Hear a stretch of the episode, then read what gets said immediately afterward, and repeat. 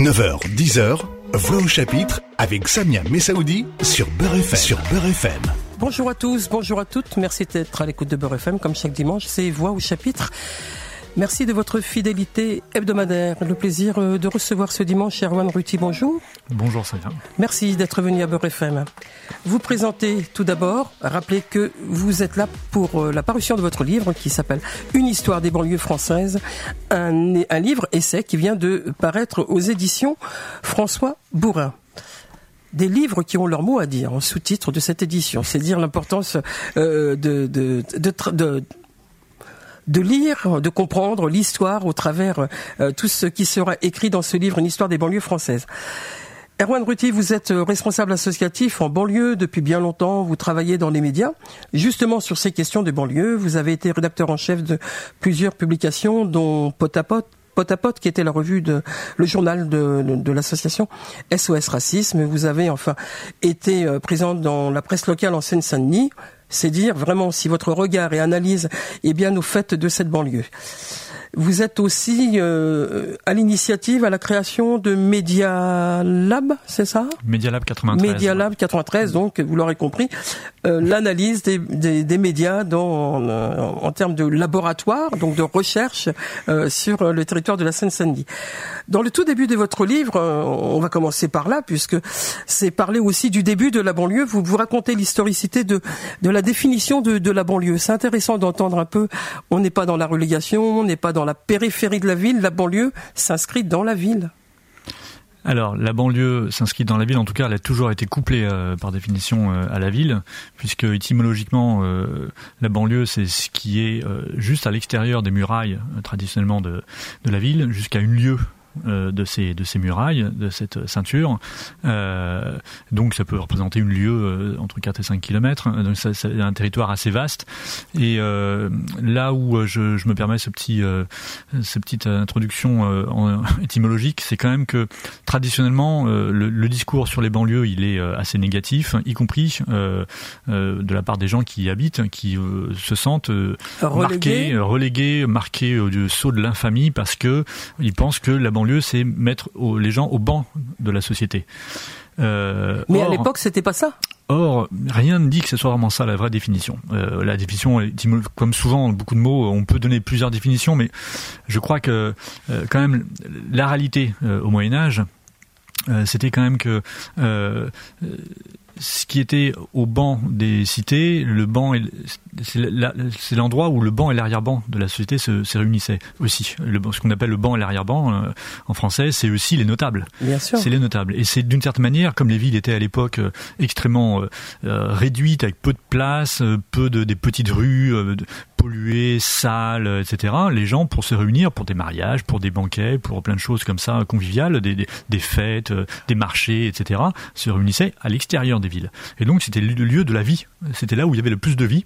Et c'était là aussi où, d'une certaine manière, jusqu'à au minimum une lieu, euh, le, le, les, les, lois qui, qui avaient, euh, qui, qui faisaient, qui, ville, avaient, euh, qui étaient promulguées par les villes, euh, pouvaient s'étendre jusqu'à une lieu.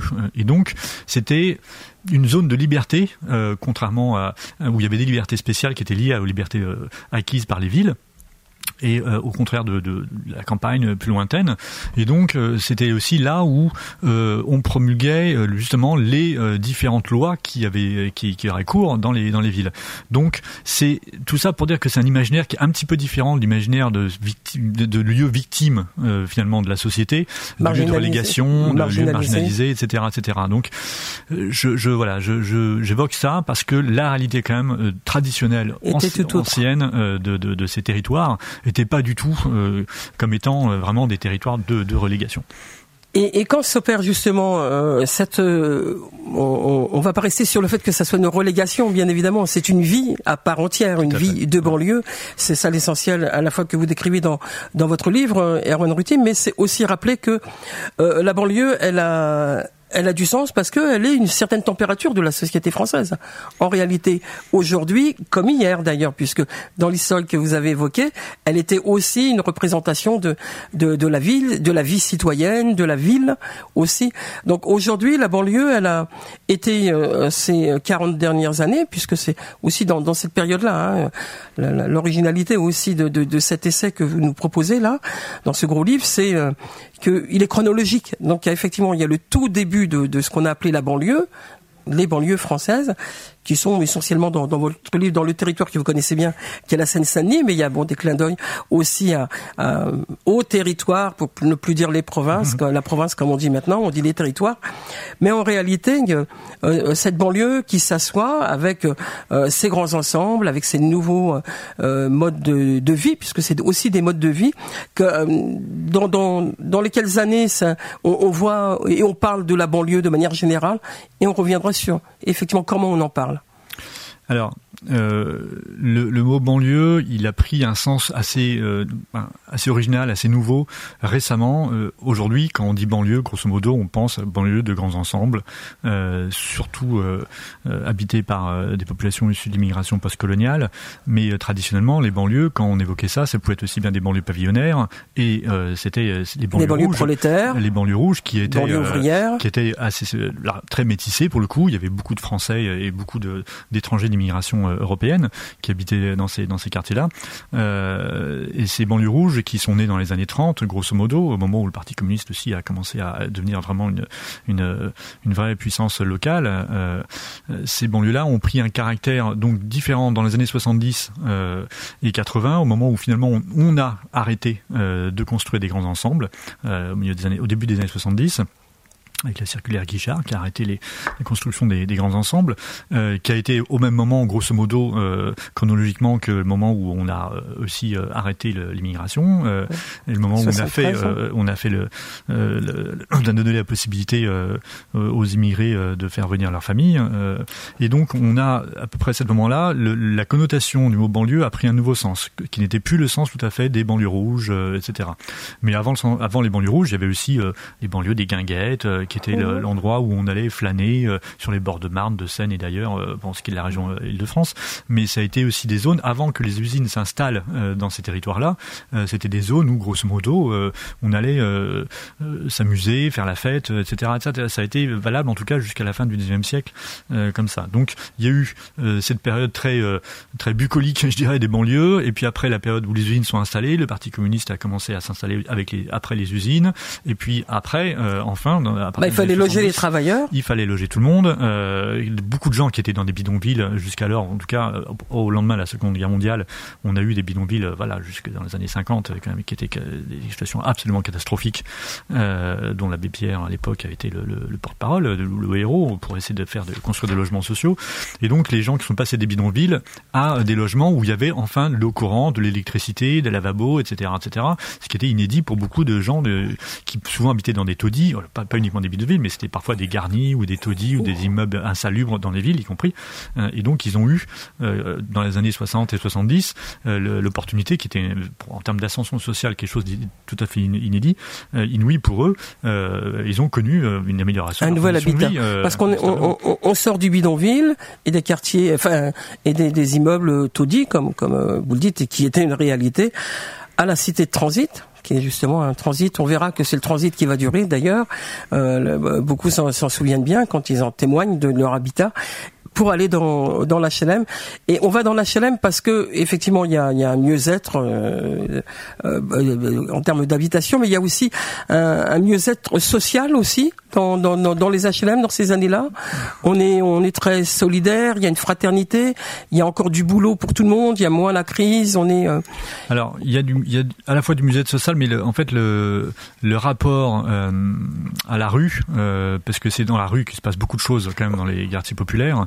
Le rapport à la rue est pas tout à fait le même dans les banlieues grands ensembles que dans les les villes où il y a des quartiers populaires, que ça soit à Arnaud Bernard, à Toulouse, à Guillotière, à Lyon ou ailleurs, dans les centres-villes où il y a plein de quartiers, plein de quartiers populaires, à Saint-Michel, à Bordeaux, mmh. etc., où il y a une vie de la rue qui est très prolifique, où il se passe plein de choses, où il y a l'autorité des, des, quand même des, des, des parents qui restent sur tous les enfants, quelle que soit leur, leur, famille.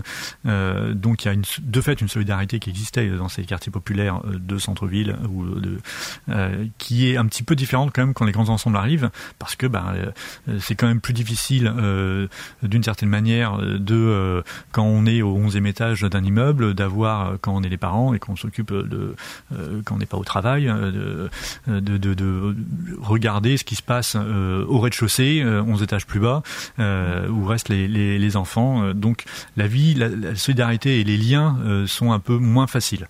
Il y en a il y a toujours beaucoup de liens et, et en particulier parce que ben, souvent les femmes ne travaillent pas. Donc elles, elles, ont le temps aussi de, de créer des liens avec, au travers l'école dans, dans, le quartier au parc qui, qui, est au pied de la, de la cité leurs ouais. activités de, de, de, de, cuisine y compris et d'entraide etc donc tout ça crée du crée du lien.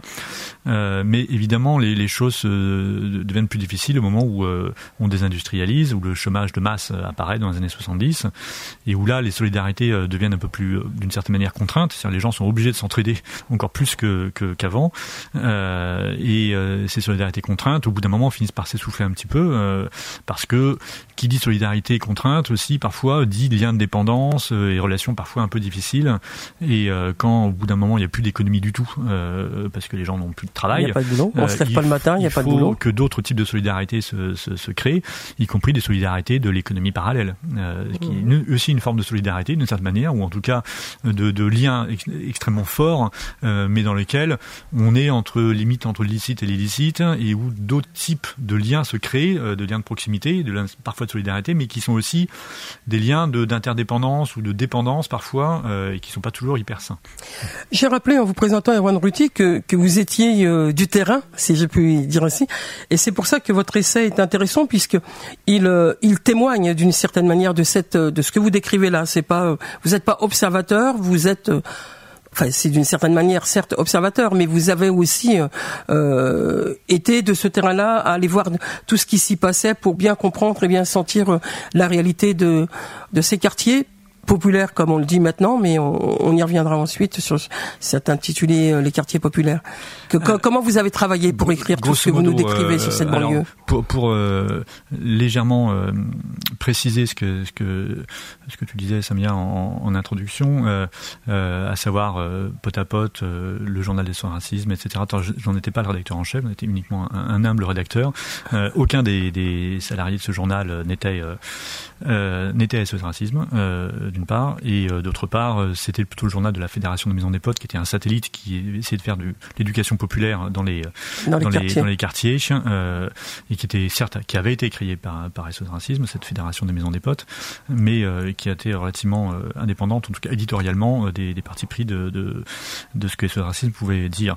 j'ai fait ça, j'ai créé effectivement après une agence de presse dédiée aux banlieues, puis après un réseau de médias qui s'appelait Précessité, qui est un réseau de médias implanté dans les banlieues qui jusqu'en 2000, euh, enfin qui existe encore d'ailleurs, le réseau de médias, mais c'est vrai que les médias implantés dans les banlieues vont quand même un peu plus mal euh, qu'au moment où il y a une grande vague autour du Bondi Blog en particulier, une grande vague de soutien, de solidarité et de, créativité médiatique dans ces quartiers-là, après les émeutes de 2005 en gros.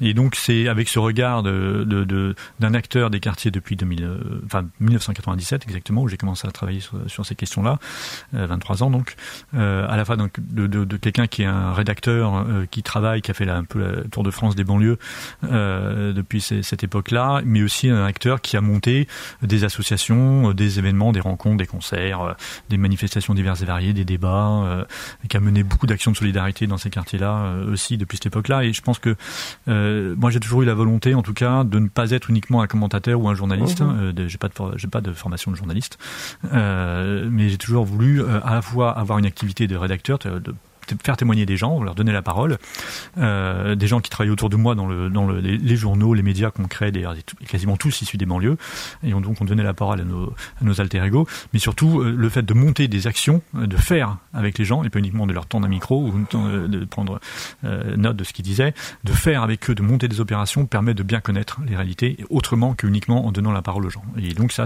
du coup, ça donne un regard vu de l'intérieur de ce qui se passe. Erwan Ruti, c'est l'invité de Voix au chapitre ce dimanche. Je rappelle qu'il vient de publier un livre, Une histoire des banlieues françaises. Ce livre vient de paraître aux éditions François Bourrin. On le retrouve dans un instant. Voix au chapitre revient dans un instant. Beurre FM, 9h, 10h, Voix au chapitre avec Samia Messaoudi. Vous êtes sur Beurre FM et c'est Voix au chapitre comme chaque dimanche. Je rappelle que je reçois aujourd'hui Erwan Ruti et nous parlons de Une histoire des banlieues françaises. Cet essai, son livre vient de paraître aux éditions François Bourrin. Dans une première partie de, notre rencontre, Erwan Ruti nous évoquait euh, l'histoire de, la, banlieue, de sa construction et nous racontait aussi la manière dont, euh, dont il avait eu de travailler pour nous proposer ce, ce livre aujourd'hui, qui était toute cette expérience depuis euh, quelques décennies en observateur et sur le terrain et en enquêtant et en donnant la parole aux, gens des, banlieues sur sur leur vie, sur leur histoire. Et, vous l'avez rappelé aussi, euh, la banlieue a changé. La banlieue de 2020 n'est plus celle de, de il y a 20, 30 ans, même euh, 10 ans. La banlieue est, sans cesse en mouvement. Elle est, elle est à la fois une banlieue euh, euh qui bouge dans un sens à la fois euh, positive de création, on, y reviendra. Il y a beaucoup d'élans créateurs et créatrices sont, sortis euh, des banlieues, artistes et dans, dans, dans diverses euh, disciplines dans la musique, le hip-hop, dans le théâtre, des créations artistiques, euh, musicales, graphiques, etc. Mais il y a aussi la, la peine de vivre en banlieue. C'est une réalité, ça, qui, qui conduit à l'enfermement, au communautarisme, à une certaine radicalisation, à des épreuves difficiles de la vie, de la jeunesse, mais pas que de la jeunesse d'ailleurs, de, de, ceux et celles qui y habitent. Qu'est-ce qui fait que, euh, comment vous avez observé justement toute cette euh, banlieue qui a qui a été euh, dans une vie d'une certaine manière il y a 15-20 ans et qui aujourd'hui porte ce que je décris là comme difficulté et comme malaise. En fait, il y a toujours eu un malaise euh, dans les dans les quartiers depuis, en tout cas, la, désindustrialisation. Euh, il y a toujours eu un malaise parce qu'il fallait remplir social, le vide. Vous il fallait remplir le vide. Quand les gens n'ont plus de boulot, il faut qu'ils trouvent d'autres euh, d'autres liens, d'autres manières de, de, de gagner leur croûte.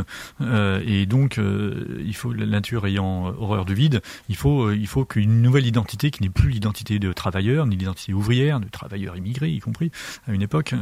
il faut se trouver une autre identité et d'autres activités, les activités l'identité. Et euh, d'une certaine à une époque, euh, on a beaucoup parlé des banlieues à travers le prisme de la délinquance, euh, des violences urbaines, des premières émeutes des années 90. Alors ça a commencé au début des années 80, ça s'est intensifié dans les années 90.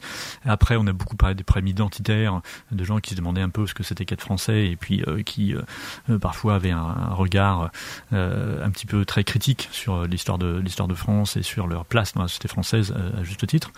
et puis petit à petit, faute de réponse euh, de l'ensemble du pays, euh, incluant euh, un récit constructif et compréhensible pour tout le monde, que, dont tout le monde, y compris les gens des, des banlieues, pouvaient s'emparer pour dire, bah voilà, voilà quelle est notre place dans cette société. à défaut de ce, récit mené par les gens qui ne sont pas dans les banlieues, par les élites, par ceux qui font le, ce qu'on appelle le roman national, les élites culturelles, les élites politiques, etc., etc. le faute de le que, que ces élites aussi, y compris, donnent la parole euh, à ces gens issus des quartiers pour euh, dire en quoi est-ce qu'elles ont envie de participer euh, ou pas à la société française. donc faute de tout ça, il y a un moment, effectivement, il y a un très grand désarroi qui se, qui se crée et les gens finissent par se chercher des identités de, de substitution, euh, y compris parfois religieuses, mais euh, des identités aussi de, dans une forme de, de marginalité euh, de ce que j'évoquais sur l'économie parallèle tout à l'heure. Ça existe aussi, c'est extrêmement fort. Euh, le, le, la, la, petite identité que la fascination qu'on peut avoir pour Scarface et pour toute une forme de comme ça de, de virilité euh, un peu délinquante, violente, etc.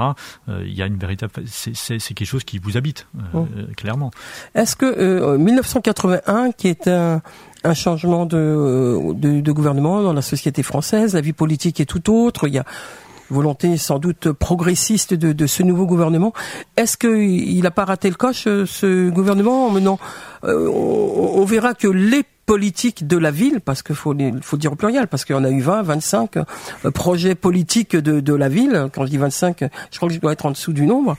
Mais il y a quand même eu des, des temps où, où il y avait euh, un pan de la société qui avait voulu ce changement de gouvernement, dont la banlieue aussi, il croyait. Il y a eu 81, il y a un autre rendez-vous, 89. C'est la banlieue qui va bouger. On, on, on nomme des, des responsables architectes d'architecture, Roland Castro voilà, y a, y a, on veut que la banlieue bouge, on veut qu'il se passe quelque chose, mais en réalité, euh, il y a une grande déception. En fait, Qu'est-ce qui s'est passé entre 81, 89, ces années-là? Il y a eu la marche pour l'égalité contre le racisme, aussi implantée dans les quartiers d'une certaine manière. Qu'est-ce qui, qu'est-ce qui, qu'est-ce qui a raté là Extrêmement ambivalente, euh, extrêmement contradictoire, extrêmement complexe, parce que finalement c'est là que tous nous. La première étape, j'ai évoqué donc c'est à la fois la désindustrialisation, euh, la fermeture des frontières, etc. Mais euh, il y a une accélération de la relégation pour le coup vraiment des banlieues au début des années 80 parce que le chômage s'enquiste euh, et que la gauche ne sait pas comment réagir par rapport à ça. La gauche n'a pas de plan alternatif euh, pour faire en sorte que les classes populaires, euh, anciennement classes ouvrières, retrouvent une place dans la société française. Et d'une certaine manière, je ne sais pas s'il y avait vraiment beaucoup d'attentes de la population. alors il y avait ceux qui évidemment quand même dans les, avaient voté quand même pour le PC ou pour le PS en 81 et qui pensaient que on allait effectivement changer la vie, on allait changer la vie. Euh, les militants, euh, certains militants un peu un peu plus conscientisés euh, avaient un, un, regard un peu sceptique quand même sur sur Mitterrand et les militants anticolonialistes en particulier, puisqu'ils se souvenaient quand même il avait beaucoup guillotiné à l'époque il était ministre de l'Intérieur au moment de la guerre d'Algérie. Donc donc grosso modo certains qui étaient un peu au fait de la vie politique étaient à la même forme de scepticisme, mais le, le, le vrai le vrai échec en fait, le pari que Mitterrand a fait, qui s'est révélé à, à moyen terme un échec, mais qui était un pari comme assez audacieux il a eu, du nez quand même Mitterrand a eu du nez moment, au moment de la marche pour l'égalité. Euh, il a eu du nez parce qu'il a rencontré les marcheurs euh, avant la marche, euh, il les a rencontrés après. Donc il était, il était. Il promettait de les rencontrer quand ils allaient arriver à Paris. Il a tenu promesse. Il, a tenu promesse à fortiori puisqu'il y avait quasiment 100 000 personnes, 100 000 personnes à Paris. Dans les, rues, donc fatalement il était un peu obligé. mais il faut, il faut quand même se souvenir que cette marche, c'est pas uniquement une vingtaine de personnes qui, parties de Marseille, sont arrivées à Paris à 100 000. c'est cette marche a été aidée par tout ce que la gauche comptait, bien euh, par tout ce que la gauche comptait de militants, d'éducation populaire, de l'antiracisme, de la CIMAD, etc., de toutes les fédérations, des intellectuels. Euh, donc ça a été un vrai mouvement qui, surtout à la fin de la marche, a été un mouvement social euh, très fort et qui a été accompagné par l'ensemble de la société française, en tout cas des élites de gauche, aussi large fussent-elles. et donc il y a eu un mouvement. Et Mitterrand a senti ça. Et, et d'une certaine manière, le fait qu'après la marche, beaucoup de marcheurs, y compris le premier d'entre eux, l'initiative de, de, la marche, les premiers, que ce soit Toumi Diadia ou euh, Christian Delorme, qui a beaucoup aidé évidemment à cet événement, euh, tous ces, ces gens n'aient pas voulu euh, transformer l'essai en en faisant quelque chose de politique, c'est-à-dire de possiblement euh, euh, de donner une perspective qui ne soit pas que associative à ce mouvement ou pas, pas que de sympathie citoyenne et tout ça, ça a créé un trouble, un vide dont c'est emparé effectivement à ce racisme après, pour essayer de tisser un nouveau récit autour d'une identité culturelle cette fois-ci, et non pas d'une identité sociale autour de euh, la classe ouvrière, euh, la classe ouvrière, etc. Et là, on a tranqué, euh, et ça s'est fait à la fin de la marche, on l'a vu à la fin de la marche. Libération dit, je, je sais plus si c'est Libération ou Le Monde d'ailleurs, mais dit l'arrivée de la marche, c'est la fin des immigrés et le début des beurs. C'est la défaite des immigrés et la victoire des beurs. C'est une nouvelle génération, ceux qui sont nés en France pour la plupart, et qui donc finissent par devenir à la mode. Et incontestablement, cette nouvelle génération de Français, dans les années 80, au début des années 80, pendant 5-6 ans, sont devenus à la mode jusqu'à la 89 quasiment, le défilé Jean-Paul Goud, euh, euh, le défilé autour de la France Black Blanc Beurre. Exactement, c'est là que naît la France Black Blanc Beurre, avec une certaine mode euh, qui, qui marche assez bien, euh, y compris dans la pub, hein, Benetton, etc. Euh, le défilé, c'est les, les Grace Jones et tout ça, donc c'est beaucoup de choses qui deviennent à la mode, et ça devient d'une certaine manière euh, absolument il faut aimer, euh, il faut être copain avec un beurre à l'époque. Euh, et ce racisme, c'est ça. Touche pas mon pote, c'est je, il faut que les Français qui ne sont pas victimes du racisme soient copains avec des beurres et les aident dans leur combat. Et, d'une certaine manière, la société française à ce moment-là a saisi un, un phénomène culturel, mais n'a pas saisi le phénomène social qui était derrière, c'est-à-dire l'effondrement complet de la classe ouvrière, l'absence, le chômage, qui de toute manière, au bout d'un moment, finirait par tout, euh, par envoyer valdinguer cette nouvelle identité culturelle, métisse, etc., etc., parce que en dernier ressort, l'existence détermine la conscience, et d'une certaine manière, quand on n'a pas de boulot, c'est ça qui fabrique votre identité. Voilà. Et, et cette, euh, les, années passent, et les chapitres aussi dans, dans votre livre, Erwan Ruti, vous évoquez euh, un peu plus tard, effectivement, vous évoquez euh, euh, le, tournant de, cette histoire. Elle est importante, hein, elle est un chapitre important dans votre livre, cette marche pour l'égalité. Mais après, bon, voilà, les, les, nouvelles générations issues de l'immigration post-coloniale, coloniale, vous l'avez rappelé, doivent grandissent avec euh, cette histoire qui était la marche, et puis grandissent aussi avec leurs préoccupations du moment. Il n'y a pas de boulot, même pour eux, pour la jeunesse. Il y avait plus de boulot pour le, pour le, pour les aînés, mais il y a plus de boulot aussi. Donc, le, le, malaise, il s'opère là aussi dans, dans cette nouvelle génération Les années après la marche, il y a, il y a la déception parce que vous vous rappeliez qu'effectivement on n'était pas tous, ils étaient pas tous convaincus du changement, on n'était pas tous, euh, euh, voilà, tout va tout va aller mieux. Je suis d'accord avec ce que votre propos, mais il y avait cet espoir euh, dont, dont je parlais, mais la réalité effectivement n'était plus là. Il y avait plus d'espoir et il y avait peut-être là justement cette cette situation de malaise dont je parle en fait, qui, qui s'inscrit vraiment là. Le, le malaise s'inscrit parce qu'au bout de deux générations qu'on a, euh, voilà, qu'on a plus de travail, euh, finalement, ça, ça, ça a créé des, des, ravages dans les, dans les têtes. Euh, les, les, les jeunes après ça n'ont plus du tout envie de faire partie, euh, comme leurs parents, du, du, milieu ouvrier, de ne plus du tout envie d'être ouvrier. et puis c'est quand même, quand bien même ils en auraient eu envie, il n'y a pas de possibilité. donc il y a, y, a, à la fois l'effondrement en termes de boulot et l'effondrement des perspectives politiques, parce que clairement, et ce racisme a été à la mode pendant quelques temps, et puis au bout d'un moment, euh, bah, plus rien. Le PS n'a pas répondu. Finalement, que les racisme qui était quand même une chose liée au PS, euh, le PS a, a, a ghettoisé ces racisme aussi, et toutes les autres associations qui ont essayé de naître à, à cette époque-là euh, ont été alors étouffées par, de fait par ce racisme qui, qui médiatiquement un rouleau compresseur, voilà, était un vrai rouleau compresseur, et les autres n'avaient pas d'oxygène du tout. mais tous ceux qui ont essayé d'émerger au niveau associatif n'ont pas réussi. Les politiques ne se sont pas intéressés à ça. La droite est arrivée au pouvoir, donc il y a eu un retour dix ans en arrière avec un discours très très brutal sur l'immigration, le bruit l'odeur, ce, ce genre de choses après. Hein. Euh, et donc il y a, y a un effondrement en termes d'espoir qui est terrible dans les années 90, qui est vraiment terrible, et qui d'une certaine manière, il y a une petite bouffée d'oxygène qui renaît autour de, de phénomènes qui sont des phénomènes finalement assez euh, allez, euh, conjoncturel du style euh, Coupe du Monde de 98 de foot. Et on revient sur la France Black. Voilà, on revient sur la France Black Bomber, qui sont des trucs voilà nécessaires, indispensables, très sympathiques et qui donnent des qui espoirs, rassemblent. qui rassemblent, mais très provisoirement. Et puis surtout le fait de gros phénomènes qui est à mon avis le plus important et dont je parle beaucoup après, c'est l'émergence des cultures urbaines et la structuration de ces cultures urbaines qui vont changer la culture populaire française de fond en comble. Et ces cultures urbaines naissent dans les quartiers. Et dorénavant, on peut dire, euh, 20 ans plus tard, 25 ans plus tard, après l'émergence de ces mouvements-là, 30 ans, euh, que d'une certaine manière, ces cultures urbaines, et en particulier la culture hip-hop dans toute sa diversité, euh, a complètement changé la culture populaire française. Euh, et ce mouvement qui naît dans les années 90 et qui se structure dans les années 90 est véritablement euh, l'aspect le, plus important parce que d'une certaine manière, il donne un langage commun à toute une partie de la population française, quelle que soit son origine sociale. Et, euh, et du coup, ça devient une reconnaissance aussi de la culture des quartiers. Et ça devient une Quand on sait qu'aujourd'hui, en programmation artistique et de danse au Théâtre National de Chaillot, à Paris, on voit des compagnies euh, hip-hop, c'est pas rien. En même temps, il aura fallu du temps pour qu'elles y entrent à cette temps, mais, mais c'est bien, qui absolument. A, qui a commencé à Lyon aussi. Oh, hein. Oui, bien sûr. Le, le, théâtre de Lyon euh, oh. euh, a été l'un des ferments de cette de cette de cette culture-là. Donc, euh, c'est une culture qui aujourd'hui dans le monde, euh, la culture hip-hop française et après celle, celle des États-Unis sans doute la plus active. donc, il y a une vraie identité qui est en train de naître et qui, qui, qui est née, enfin plus qu'en train de naître, mais qui s'est stabilisée, qui maintenant, y compris en termes de vente de d'albums, de, de, de vues sur les réseaux sociaux, etc. Ça, ça, ça écrase tout. Euh, ces cultures urbaines écrasent tout, le, toutes les autres formes.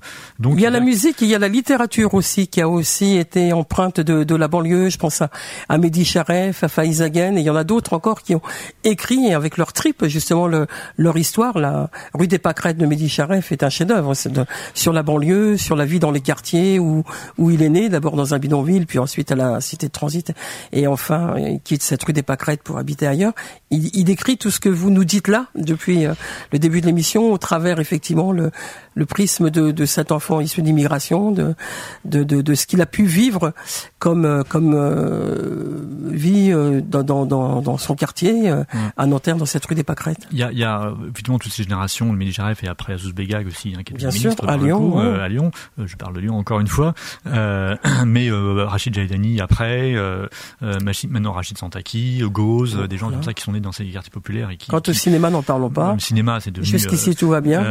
voilà, l'incontournable La, haine, de 95, et qui a donné, alors là vraiment, qui a structuré cette, cette culture-là, aussi bien de par sa bande son que de par la culture de ceux qui portaient ça, de ce possible, enfin de, cette, de cette équipe de gens qui étaient à la fois issus de Paris et des, et des banlieues parisiennes. Donc il y a des choses très très nouvelles qui se qui se créent là, et un mouvement culturel tout à fait inédit qui ressource littéralement, reboot comme on dit maintenant dans, les, dans le numérique, un peu la culture française de manière extrêmement sensible. Ouais.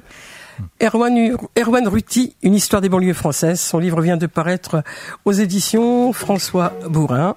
C'est un essai sur euh, l'histoire des banlieues françaises. On le retrouve dans une dernière partie de, de Voix au chapitre et nous allons parler politique des banlieues. Voix au chapitre revient dans un instant.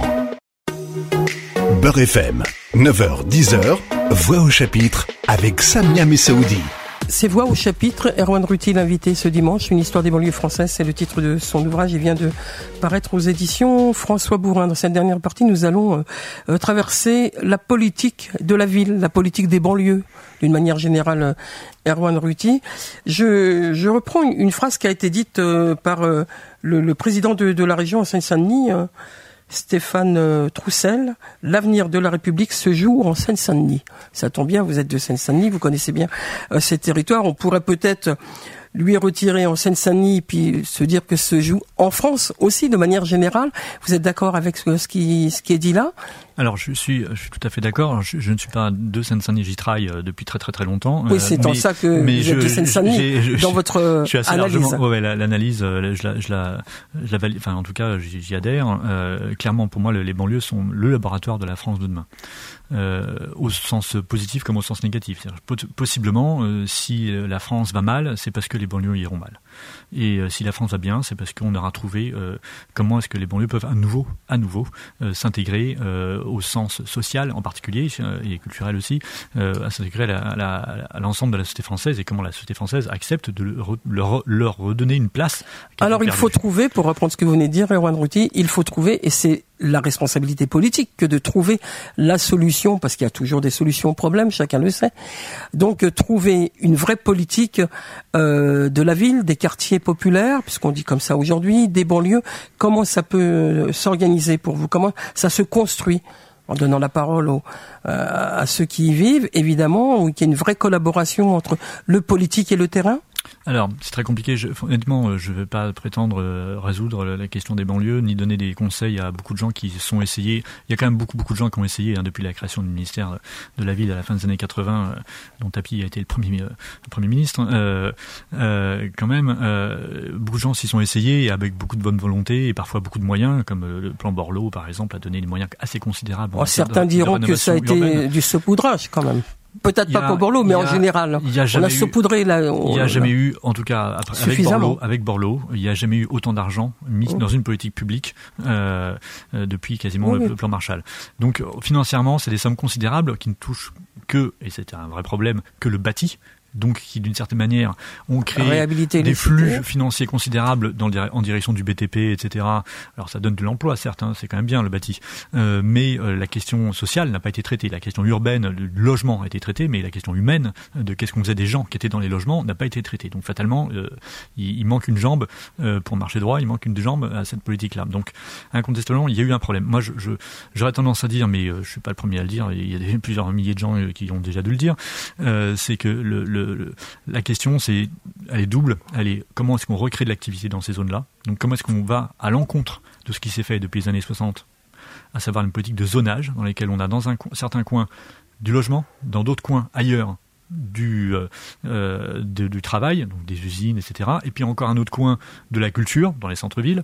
C'est une politique de zonage où, grosso modo, quand vous avez que du logement et puis qu'il n'y a pas d'autres activités sur place, pas de bah, commerce, pas de Qu'on peut pas aller de la banlieue au centre-ville pour aller voir une pièce de théâtre ou pour aller euh, pour aller boire un café parce qu'il n'y a, pas de café dans la cité. Quand y a, tant qu'il n'y a pas d'activité économique dans ces territoires-là, il n'y a pas de vie. Euh, en tout cas, il y a une vie qui est atrophiée, on va dire, euh, une vie qui est atrophiée de sa, de sa fonction principale, le, travail, de ce qui fait vivre les gens. Mais il y a eu des tentatives politiques de, de, faire venir des entreprises dans le. Il y a eu des tentatives, mais qui ont été souvent des, des zones franches urbaines, etc., qui ont été qui ont été, je dirais, suivies de manière un peu opportuniste par beaucoup d'entreprises et qui sont mises, pareil, comme Saint-Denis euh, caricature, euh, euh, une partie de la ville de Saint-Denis, la plaine Saint-Denis, a été investie par un très grand nombre d'entreprises. C'est devenu une sorte de la défense de gauche, hein, créée par Marouzek, hein, avec du coup des flux financiers considérables qui ont permis à la ville de garder la tête hors de l'eau, alors qu'il y avait quand même beaucoup de gens qui, qui étaient dans la misère dans cette ville-là. Mais c'est resté une partie de la périphérie de cette ville finalement. Là, coup, l'argent est à la périphérie de, de, de pour le coup, de, de la ville de, de, de cette ville populaire. Euh, c'est une caricature. Euh, et, et, donc il y a eu des tentatives, euh, mais ces tentatives se sont par la logique économique dominante, euh, de la logique du marché, grosso modo, fait que euh, bah, il faut que les entreprises aillent là où il y a déjà des entreprises, et puis euh, on va pas, faire venir des petits commerces, de l'artisanat, etc. C'est ce qui fait le tissu quotidien de la vie, et ce qui fait qu'un quartier est sympa, et dans les centres-villes en particulier, c'est que les gens ont envie d'habiter dans les centres-villes parce qu'il y a des petits commerces, parce qu'il y a l'artisanat, parce qu'il y a des petits services, etc. il y a des TPE, des PME qui s'installent, et donc tant qu'on ne recréera pas des TPE, des PME dans ces quartiers-là, il ne se passera rien, on n'aura jamais, ça, ça n'ira pas. Par ailleurs, le deuxième point qui me paraît le plus important, c'est euh, la question du logement. Euh, on y commence, à y arriver grâce à la loi SRU euh, votée tout à la fin des, des années 90. on y arrive en parce qu'il faut qu'il y ait du logement social qui se crée dans les quartiers riches. Il n'y a pas d'autre solution. Il faut qu'on plafonne le logement social dans les quartiers pauvres. Euh, il faut qu'on arrête d'aller vers, d'envoyer de, de, les pauvres chez les pauvres. Euh, et il faut qu'on arrive, on impose, on impose de manière. Ça, c'est une obligation politique. C'est une obligation politique qui est assez peu suivie, qui l'est de plus en plus quand même, parce que d'une certaine manière, euh, les préfets s'y mettent, la loi y aide, etc., etc. Mais ça prend beaucoup de temps. Ça va trop lentement par rapport à la dégradation de ce qui se passe dans les quartiers les plus pauvres. Le transfert des populations les plus pauvres vers les quartiers riches se fait beaucoup trop lentement et, elle est franchement très limitée, a fortiori quand on est en Ile-de-France, mais c'est valable à Bordeaux, c'est valable euh, à Lyon, c'est valable à Marseille, c'est valable dans les grandes villes, euh, les grandes zones urbaines comme ça. Les, les, centres-villes sont de plus en plus riches. il y a une étude qui est parue assez récemment euh, sur la région parisienne. on le voit, les, les centres-villes sont de plus en plus riches et les périphéries de plus en plus pauvres. Et, est-ce qu'on peut observer aujourd'hui que dans, dans certaines banlieues de la région parisienne ou de province, hein, je pense à Grenoble et, je m'arrête sur euh, Jean Dubedou qui était euh, le maire de, de, Grenoble, qui avait décidé en son temps, Hubert, Hubert pardon, euh, qui avait décidé en son temps que dans, dans, dans le quartier l'Arlequin, qui était le quartier qui avait été le quartier sportif hein, de, euh, de la ville au moment d'une coupe, euh, il avait décidé que ces immeubles seraient d'une mixité sociale, c'est-à-dire qu'il y avait des Français et des immigrés, ce qui pouvait être encourageant dans, dans cette volonté de mêler effectivement des populations socialement. Aujourd'hui, on fait le constat euh, amer, il me semble, que maintenant il y a une relégation de la communauté immigrée ou issue d'immigration dans les quartiers populaires. Alors, les changements qui ont, eu lieu, c'est quand même que grosso modo, les, les, grands ensembles ont été conçus pour que des classes moyennes se mélangent aux classes populaires. Ça a été conçu comme ça. Et ça a été comme ça au début.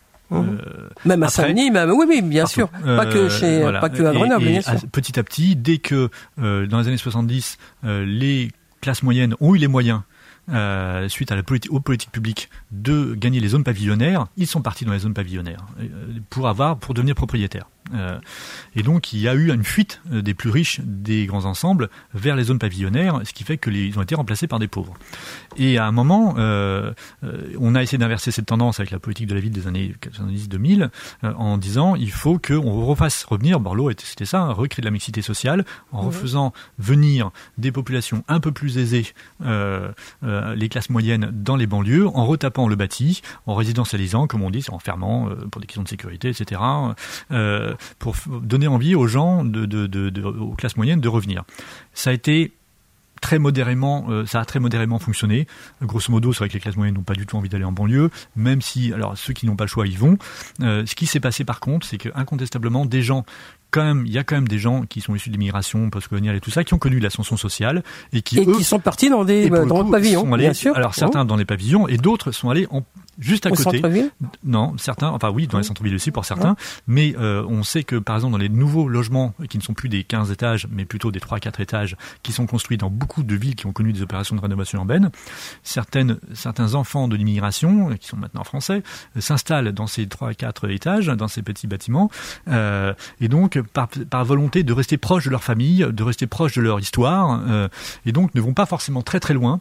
Et c'est surtout des populations comme ça qui sont issues des grands ensembles, qui vont aller dans ces, ce qu'on pourrait appeler des petits ensembles. euh, euh, mais il y a quand même, il y a eu un effet. Mais ces gens-là, ce sont quand même des gens qui dont les conditions sociales se sont légèrement améliorées. Il y a quand même une petite amélioration d'une partie des gens issus des banlieues qui se fait, qui est réelle par quand même euh, le, le, le, fait qu'ils ont fait des études supérieures pour beaucoup, etc. Donc il y a une petite classe moyenne d'immigration qui s'est créée et qui accède euh, à, ces, à, ce logement euh, social un peu moins social, enfin je veux dire, ou pour des gens qui sont un peu plus riches que ceux qui sont dans les très grands ensembles. Euh, donc il y a quand même, voilà, ça, ça, s'améliore. Mais par contre, quand ces gens-là s'en vont, effectivement, assez souvent, ils sont remplacés par des gens qui restent encore plus pauvres, qui sont plus pauvres. Donc il y a une réalité qui est assez contrastée en matière de logement et, et il y a un très gros boulot à faire. Mais l'essentiel, c'est créer 25%, 30% de logements sociaux chez les riches, dans les, souvent dans les, dans les quartiers les plus, les plus riches de des centres-villes, si possible. Il nous faudrait encore beaucoup de temps, Herman Ruti, pour euh, vous entendre parler des banlieues passionnément. Je rappelle le titre de votre livre, Une histoire des banlieues françaises. Peut-être un mot sur les émeutes qui ont été d'une violence extrême hein, dans, euh, dans, dans, les années 2005. Et puis ça a duré, ça a duré. Et euh, qu'est-ce que ça vous a inspiré comme réflexion? Là, on est dans le paroxysme de, de vivre mal en banlieue. Ah bah c'est terrible, hein, c'est terrible parce que d'une certaine manière c'est le dernier moment où euh, la classe politique française a raté le dernier rendez-vous raté de la politique française, euh, la classe politique. Enfin, il y en a eu beaucoup d'autres. Il y en a encore quelques autres, quelques autres après, hélas. Mais euh, rendez-vous majeur, puisque la société française dans son ensemble a été absolument ébranlée par ça, euh, état d'urgence, etc. C'est tout à fait inédit depuis la guerre d'Algérie. Donc, la classe, il y avait une demande euh, juste après cette émeute de du tout milieu associatif français, de plein d'habitants des quartiers, euh, tout milieu associatif des banlieues, de de, de, de s'engager, de créer des médias, de créer des associations, de faire de la solidarité, de créer des partis politiques, etc. Des cahiers de doléances, Mohamed Meshmash les a avec euh, Assez le, feu, etc., a, a, fait tourner de toute la, toute la, toutes les banlieues françaises pour euh, récolter des doléances, comme à l'époque de la Révolution française, et pour dire voilà ce que nous voulons, voilà ce que nous pouvons faire. Il a été présenté ce cahier de doléances, et il a trouvé porte close quand il a présenté ce cahier de doléances à l'Assemblée nationale. Debré, qui était président de l'Assemblée nationale à l'époque, ne l'a pas reçu. Hein, ce type-là, avec ses petits moyens, ses, son association euh, très peu financée, fait un travail d'éducation populaire formidable. Il fait le Tour de France, un travail que les syndicats ou les partis politiques auraient dû faire, que personne n'a fait, que lui fait euh, avec ses petits bras. Il va déposer un travail phénoménal, phénoménal euh, à l'Assemblée, et on lui dit circulez, monsieur, rien, rien à, voir. Et là, là, que faire? Mais que qu'est-ce qu'ils ont fait les politiques à ce moment-là? Le mot de la fin, parce que euh, faut que ça s'arrête notre notre émission. Et j'en suis désolé, on aura encore beaucoup à échanger. On, se reverra. Peut-être un mot sur euh, Media Lab, c'est important aussi. Ce, euh, ce ce que vous proposez là, c'est vous déconstruisez ce qui est dit dans les médias sur les banlieues rapidement. C'est un, tiers lieu, comme on dit maintenant. C'est un espace où à la fois on fait de la résidence de petites associations et d'entreprises très assez largement issues des banlieues. on les fait côtoyer des entreprises qui ne sont pas de, de ces territoires-là, de gens qui sont dans la culture, médias, communication numérique et tout ça. On organise de l'événementiel pour porter un autre discours et montrer une autre image des quartiers. On éditorialise, on fait beaucoup de contenu, de textes, photos, vidéos autour de ces événements et autour de cette nouvelle réalité, notamment des cultures urbaines qui sont extrêmement dynamiques. Euh, et donc on accompagne aussi des porteurs de projets qui veulent créer leur association, leur entreprise, leur activité, quelle qu'elle soit, dans ces deux métiers-là, en tout cas culture, médias, numérique, communication, événementiel. Et donc on permet à cette mixité sociale dans le travail, euh, parce qu'on fait travailler des gens d'horizons euh, sociaux différents et culturels différents sur ce même espace, donc des, dizaines de structures, des, centaines de personnes, euh, pour essayer bah, d'offrir un nouvel imaginaire. Voilà, de donner à voir un autre regard sur la banlieue. Tout à fait. Vous l'aimez la banlieue, Erwan Ruti ah bah je trouve qu'il y a des choses tellement dynamiques et tellement incroyables qui s'y créent que fatalement euh, on peut pas avoir un regard euh, que négatif dessus même si les médias que négatif. Que, même si les médias bah, c'est le regard qui, est, ça, qui, est, le regard qui est porté par les médias. C'est euh, djihadisme délinquance etc radicalisation, radicalisation machisme etc et donc il y a un moment quand euh, on a vécu dans ces quartiers là ou quand on a travaillé dans ces quartiers là pendant longtemps on se dit mais quel gâchis quel gâchis Il y a tellement d'énergie, tellement de créativité, euh, tellement d'énergie, euh, tellement de, de, solidarité, de capacité, de voilà, de d'envie euh, de faire des choses que qu'on dit quel gâchis. Erwan Ruti, il était l'invité de Voix au chapitre ce dimanche. Je rappelle euh, le titre de son livre, Une histoire des banlieues françaises. C'est un essai, c'est un livre passionnant, très accessible aux lecteurs, aux lectrices, et je vous conseille vivement sa lecture. Une histoire des banlieues françaises, ça vient de paraître aux éditions François Bourrin. Merci. Merci Erwan Ruti d'être venu à Beurre FM ce dimanche. On se retrouve la semaine prochaine pour un autre rendez-vous de Voix au chapitre. D'ici là, passez une bonne semaine. Retrouvez Voix au chapitre tous les dimanches de 9h à 10h et en podcast sur beurrefm.net et l'appli Beurrefm.